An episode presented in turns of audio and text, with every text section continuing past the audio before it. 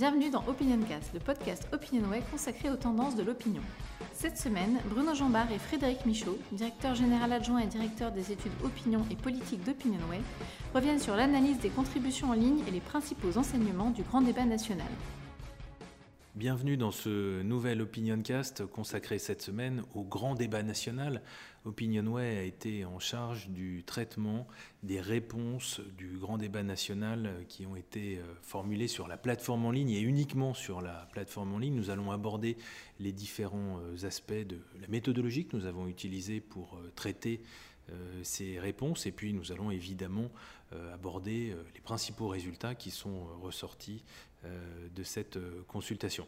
Alors d'abord sur les aspects euh, techniques, Bruno, il faut rappeler qu'il y avait quatre grands thèmes, la transition écologique, un thème consacré à la démocratie et à la citoyenneté, un thème consacré à l'organisation de l'État et des services publics, et puis surtout un thème consacré à la fiscalité. C'est le thème qui a le plus mobilisé les répondants, mais on peut peut-être justement commencer par donner quelques chiffres sur la participation sur cette plateforme en ligne. Oui, c'est toujours assez compliqué d'estimer euh, finalement le succès ou non du grand débat à travers ces chiffres de participation. Euh, et on peut voir, euh, chacun pourra voir la bouteille à moitié pleine ou à moitié vide, hein, comme il le souhaite. on a eu plus de 500 000 personnes qui finalement ont participé à la consultation sur la plateforme granddébat.fr. Alors 500 000, c'est 1% du corps électoral, hein, à peu près 50 millions d'électeurs aujourd'hui en France. Ça peut paraître très peu, et en même temps, 500 000, c'est un score inégalé euh, dans un exercice de consultation euh, dans l'histoire euh, française. On n'avait jamais eu une consultation en ligne qui recueille 500 000 répondants à, ce type d'exercice. Donc vous voyez, c'est assez complexe de, donner finalement une, évaluation de succès ou, d'échec. Et je crois que c'est peut-être pas de ce point de vue-là, sous cet aspect-là, qu'il faut aborder ces données et ces résultats du grand débat. 500 000 euh, personnes qui ont répondu euh, pendant quasiment deux mois, euh, puisque la plateforme a été ouverte de fin janvier jusqu'au 18 mars, avec une particularité peut-être par rapport à ce que nous observons habituellement dans, ce type de consultation, alors évidemment sur des échelles beaucoup moins, beaucoup moins importantes, mais généralement on, a, on sait qu'on a un pic de réponse au début de la consultation, et puis après on a des, éventuellement des, des des pics, mais de moindre intensité quand il y a des relances ou les week-ends par exemple, mais, généralement la, tendance consiste à, euh, vraiment une très forte baisse de la participation après ces quelques premiers jours. Là, en l'occurrence, on, a un, schéma qui est un peu différent de ce schéma classique. Oui, on a eu euh, un phénomène atypique qui a consisté la dernière semaine à avoir une remontée très très forte euh, du nombre de répondants et de participants sur la plateforme numérique, si bien que dans les derniers jours, euh, sur certaines journées, on a eu autant de répondants que dans le pic de début de consultation. En général, au bout de 2-3 jours d'ouverture de la plateforme, on va avoir euh, le, taux maximum euh, d'une journée et on ne le reverra plus jamais. Et là, on a revu ces montants maximum de répondants en fin de consultation. Et si bien que quand on sépare la période, ça a commencé le 22 janvier, ça s'est terminé le 17 mars. Et quand on regarde et qu'on segmente en deux cette période, on a à peu près autant de répondants sur le premier mois que sur le second mois, ce qui là aussi est, assez euh, inhabituel. Euh, alors, euh, comment l'expliquer? Il y a eu un effet de communication assez fort dans le grand débat qui a été mené par le gouvernement, par les institutions pour inciter à la participation et qui a, qui a pu augmenter ses, réponses dans la deuxième partie. et en tout cas, ça, ça, ça a fait que quand on a travaillé sur les données en cours de période, on a on a finalement, euh, ce qui est inhabituel, eu des résultats qui ont pu évoluer assez sensiblement entre les résultats intermédiaires qu'on a pu euh, euh, préparer à mi-chemin et, ceux finaux qu'on a publiés lors de la restitution du 8 avril. Alors les données, justement, de quoi parle-t-on? Euh, d'abord, il y avait deux grands types de données. Les réponses aux questions fermées, c'est-à-dire des questions avec des items de réponse qui étaient proposés euh, aux répondants sur la plateforme en ligne, et puis surtout les réponses aux questions ouvertes. Il y avait plus de 75 questions ouvertes. C'est évidemment ça qui a représenté euh, le grand défi technique. Avant d'expliquer en, détail comment nous avons procédé pour traiter cette cette masse de données, il faut peut-être rappeler que Opinionway agissait dans le cadre d'un marché qui a été passé avec le service d'information du gouvernement en 2015, c'est-à-dire sous le quinquennat précédent. Et puis euh, rappeler également qu'Opinionway n'a pas rédigé les questions euh, et n'a pas non plus administré les questionnaires. C'est une société euh, extérieure qui était en charge de la gestion des réponses sur la plateforme en ligne et qui nous a transmis un fichier de données finales, fichier de données de, de réponses anonymes euh, que nous avons euh, traité. Alors pour les questions fermées, c'est finalement assez classique. Hein, ça, a consisté en un, comptage des, différents items de réponse avec leur conversion en pourcentage. Euh, la, vraie difficulté concernait plutôt les questions ouvertes. A une masse de données. Est-ce qu'on a, est qu'on a un, volume à communiquer Peut-être un nombre de contributions? Oui, il y, a une spécificité dans l'analyse qu'on a pu faire euh, des données du Grand Dibas. D'abord, c'est que toutes les données sont aujourd'hui en open data, c'est-à-dire que vous pouvez trouver euh, euh, sur les sites gouvernementaux toutes ces données, que ce soit les questions fermées ou les questions ouvertes. Et chacun peut refaire les calculs et vérifier. Et chacun peut effectivement regarder. Et juste une précision sur les questions fermées, on a traité simplement par un comptage, hein, aucune pondération, aucun redressement, ce sont vraiment des comptages bruts, avec juste une règle. Euh, à partir du moment où quelqu'un dans un questionnaire avait rempli une des questions, euh, il était considéré comme un répondant, et donc s'il n'avait pas répondu aux autres, il était dans les 100 réponses. C'est un élément important parce que ça a permis aussi sur ces questions fermées qui n'étaient pas toujours passionnantes parce que leur rédaction euh, pouvait être critiquée, euh, malgré tout de, regarder euh, les questions qui étaient comprises ou non comprises en fonction de ce taux de 100 réponses, celles qui suscitaient, je dirais, des engagements forts ou des, le fait que les personnes qui répondaient avaient un avis ou celles qui au contraire étaient peut-être trop complexes pour, euh, exprimer un avis. Alors sur les questions ouvertes, effectivement ça a été un enjeu euh, majeur parce que euh, on a eu au final, si on prend l'ensemble des questions ouvertes, hein, Frédéric l'a dit, 75 questions, plus de 75 questions, on a eu au final plus de 5 millions de réponses, 5 millions 300 000 et quelques réponses à ces différentes questions ouvertes. Donc, réponse rédigée, réponse textuelle rédigée. Hein. Voilà, réponse textuelle rédigée. Et donc, euh, euh, c'était un, volume et une masse absolument considérable. Alors, ça varie du coup euh, d'une question à une autre, hein, en fonction du nombre de répondants à chaque type de questionnaire ou à chaque question.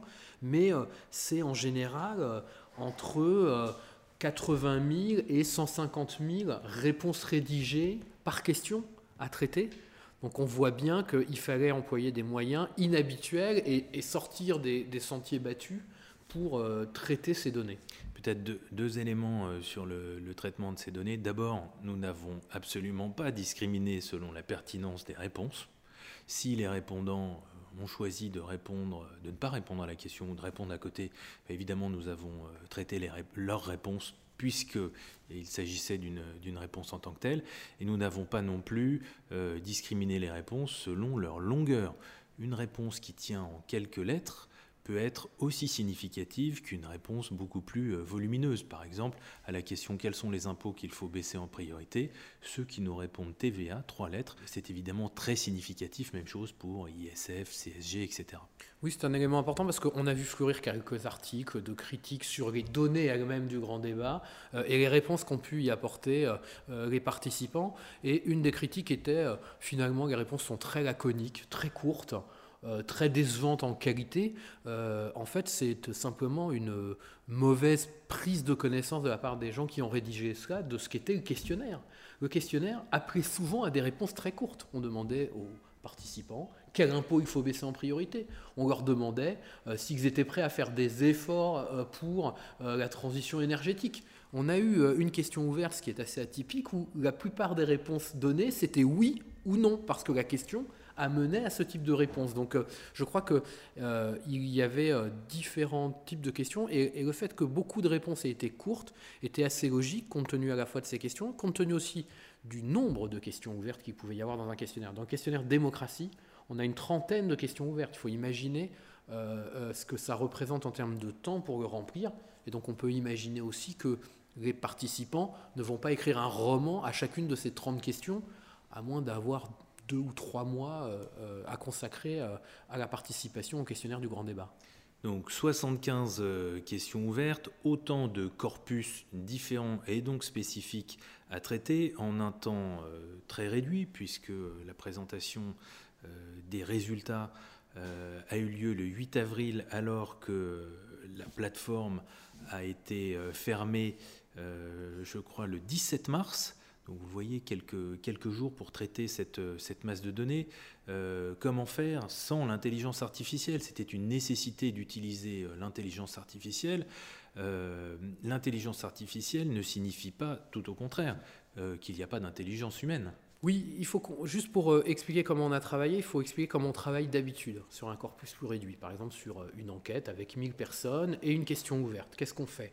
On prend par exemple les 200 premières réponses on lit l'intégralité des verbatims euh, et on établit ce qu'on appelle un plan de code, c'est-à-dire qu'on va relever systématiquement à chaque fois qu'une idée est exprimée, cette idée, et cette idée va créer un plan de code qui va servir à des personnes qui vont ensuite lire les 1000 verbatims et euh, attribuer le code correspondant à chaque idée relevée euh, pour euh, codifier les réponses et pouvoir quantifier euh, le nombre de réponses par, idée, par catégorie. Ça, c'est ce qu'on fait d'habitude. Évidemment, si au bout de 300 ou 400 réponses, on trouve des nouvelles idées, on va créer un nouveau code. Là, nous avons utilisé un algorithme qui est édité par une société qui s'appelle Quam, qui fonctionne un peu différemment. Oui, là, on ne pouvait pas évidemment faire cela, on ne pouvait pas lire 80 000 ou 150 000 euh, directement. Donc on a travaillé... Si, on peut, mais pas dans le temps imparti. Voilà, pas dans le temps imparti. Mais donc on a travaillé avec un, logiciel donc, qui s'appelle Quam, qui consiste à, créer des, euh, des clusters de réponses, c'est-à-dire à regrouper des mots, des associations de mots, ensemble euh, pour définir, prédéfinir ces grandes catégories. Ça revient à la même chose, c'est le plan de code, il est fait euh, par le logiciel dans un premier temps. Euh, mais ce qui est intéressant dans la méthode, c'est qu'il ne s'agit pas de, de prendre pour argent comptant ces catégories que, vont, que va définir le logiciel, parce qu'il peut y avoir des gens qui utilisent des termes, mais il faut pouvoir qualifier ces termes. Par exemple, si les gens parlent de l'ISF, il faut savoir si les gens veulent rétablir l'ISF, s'ils veulent conserver la suppression de l'ISF. Euh, s'ils parlent de la TVA, il faut savoir s'ils nous parlent de la TVA en général, de la TVA sur les produits de première nécessité, de la TVA sur les produits de luxe. Donc on, travaille après derrière ces premiers mots et regroupements de mots que fait le logiciel en lisant les verbatims associés et une sélection de ces verbatims et en éventuellement euh, précisant euh, ces catégories créées par le logiciel.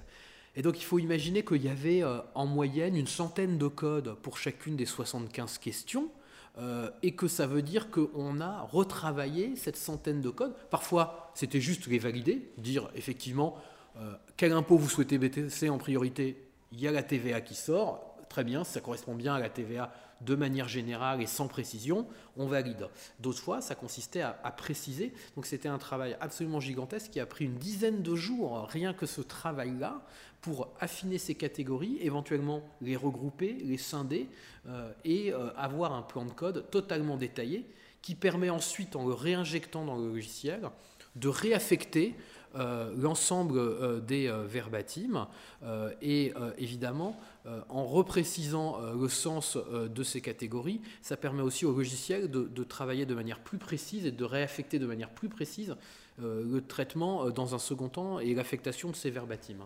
Travail de bénédictin de la part des équipes d'Opinionway qui ont vérifié chacun de ces codes, chacune de ces catégories, des sous-catégories, pour vérifier la pertinence, pour vérifier la cohérence, surtout pour être le plus fidèle aux propos des euh, participants à la plateforme en ligne. À cet égard, nous avons choisi aussi de, respecter au maximum la terminologie employée par, euh, les participants.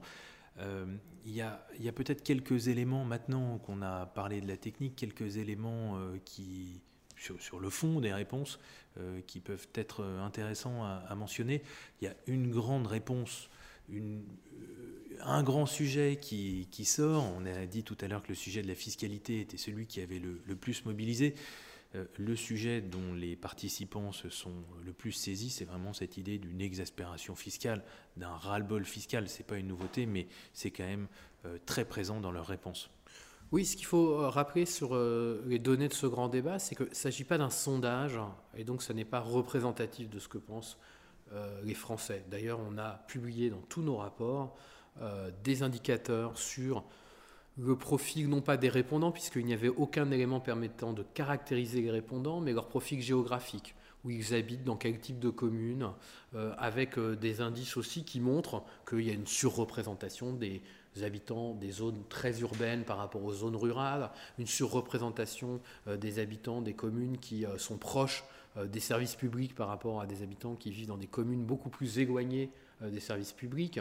Euh, donc on voit bien qu'on n'est pas sur un profil représentatif. Et donc, euh, d'un certain point de vue, il ne faut pas lire les résultats comme les résultats d'un sondage. Mais ce qui est intéressant, c'est qu'on retrouve dans les données du grand débat des choses qu'on voit dans les enquêtes et dans nos sondages qu'on réalise depuis 10 ans. Et si on prend juste un exemple qui est le baromètre de la conscience politique qu'on réalise depuis 2009 avec le CEVIPOF, on retrouve beaucoup d'éléments dans les données du grand débat qui sont corrélés à ce que nous disent ces enquêtes représentatives. Et donc effectivement sur la fiscalité, il y a ce sentiment de trop d'impôts, cette nécessité de les baisser, euh, cette nécessité aussi de, quelque chose qu'on a beaucoup entendu dans le grand départ. Vous vous rappelez à l'origine euh, la vidéo de Jacqueline Moureau qui dit où va le pognon, où va notre argent? Eh bien la première réponse sur la fiscalité dans toutes les questions qui ont été posées, c'est que les gens demandent à ce qu'il y ait plus de transparence sur l'utilisation euh, des impôts, plus de transparence sur l'utilisation et les dépenses publiques, savoir à quoi ça sert, comment c'est utilisé. On retrouve ces thématiques de justice fiscale à travers l'idée qu'il faut qu'on paye davantage en fonction euh, de ses moyens. Donc elle s'exprime de manière très différente. Des gens qui vont nous dire qu'il faut que tout le monde paye l'impôt sur le revenu, par exemple, même symboliquement. Et puis des gens qui disent qu'il faudrait euh, rétablir l'ISF, euh, grand sujet depuis le début des Gilets jaunes, supprimer les niches fiscales, augmenter le nombre de tranches d'imposition. Cette thématique de l'exaspération fiscale ressort euh, très fortement dans euh, les réponses aux questionnaires sur la fiscalité. Évidemment, euh, elles sont aussi présentes dans les quatre autres questionnaires. Mais plus généralement, on voit aussi que les répondants ne se sont pas laissés enfermer dans ces quatre thèmes et qu'il y a des thématiques qui leur tiennent à cœur et qu'ils ont quand même euh, ou abordé euh, dans leurs réponses. Je pense à la problématique de la santé, par exemple, qui est revenue à plusieurs reprises, ou à la thématique de, l'éducation et de l'enseignement. Voilà, on ne va pas vous abreuver de chiffres sur les résultats de ces données issues du grand débat. Sachez que de la même manière que toutes les données issues du grand débat sont en open data, tous les résultats qu'a fourni OpinionWay au gouvernement sont intégralement disponibles sur le site du Grand Débat. Vous avez le lien euh, avec euh, ce podcast. Et vous avez aussi un lien, euh, c'est très important, vers le vidéo motion que nous avons fait qui explique comment nous avons traité les données, qui en une minute vous permet de comprendre ce qu'on a essayé de, vous expliquer au début de cette émission. c'est vraiment un travail, encore une fois, inédit. vous avez, dernier point, accès aussi aux résultats du grand débat fournis par les autres prestataires qui concernent cette fois non pas les questionnaires de la plateforme numérique, mais les réunions locales, euh, les cahiers de doléances et les conférences citoyennes régionales pour lesquelles des citoyens ont été tirés au sort. Euh, tout cela, là encore, sur le site du Grand Débat. C'est la fin de ce podcast. Merci euh, à tous pour votre attention et à bientôt pour de nouvelles analyses sur les questions d'opinion publique.